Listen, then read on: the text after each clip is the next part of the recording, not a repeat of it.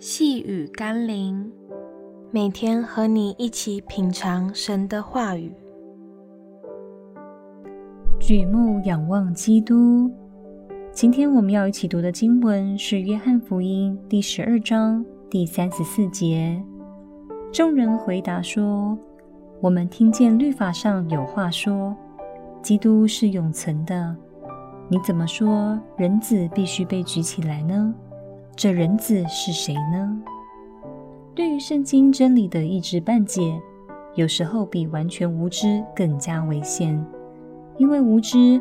还会谨慎小心的去求问、查验，好避免自己落在错误的网罗里。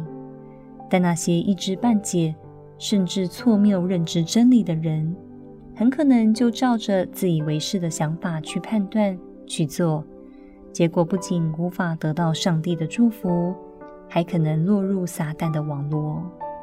当年的犹太人只知道基督是永存的。却不知道，基督也必须像摩西在旷野中的铜蛇被举在杆上，使仰望他的人都得救。小心一知半解的危险，那么多花一点时间和心思，好好的在至圣的真道上造就自己吧。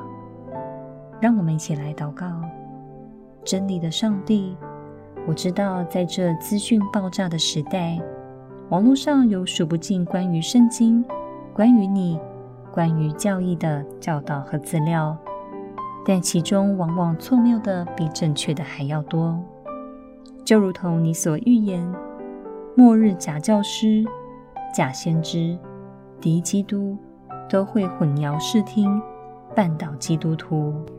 求你让我能审慎的分辨，也能找到一个真正合乎真理的教会，在里面好好学习、成长。奉耶稣基督的圣名祷告，阿门。